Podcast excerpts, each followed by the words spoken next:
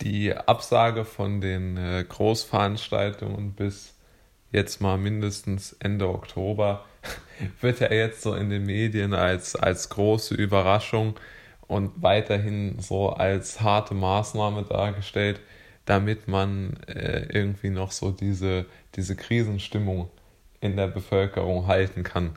Dabei war das ja jedem klar, weil sich immer mehr abzeichnet, dass natürlich auf diesen großen Veranstaltungen diese ganzen Infektionsherde entstehen können, ja. Deshalb war das ja jedem klar, dass das weiterhin nicht erlaubt wird, ja.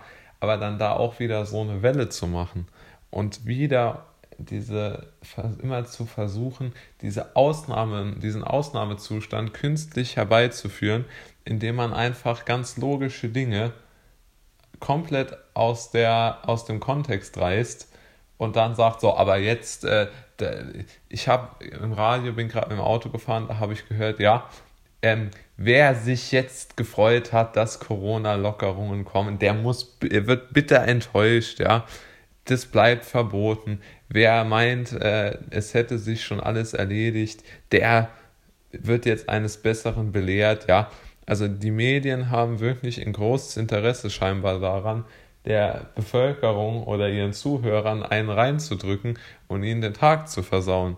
Wie die zu dieser Idee kommen und was da die Motivlage ist, muss ich sagen, verstehe ich tatsächlich nicht. Aber vielleicht kann mir das ja mal jemand erklären. Also das jetzt mal so als kurzer Einschub, ja.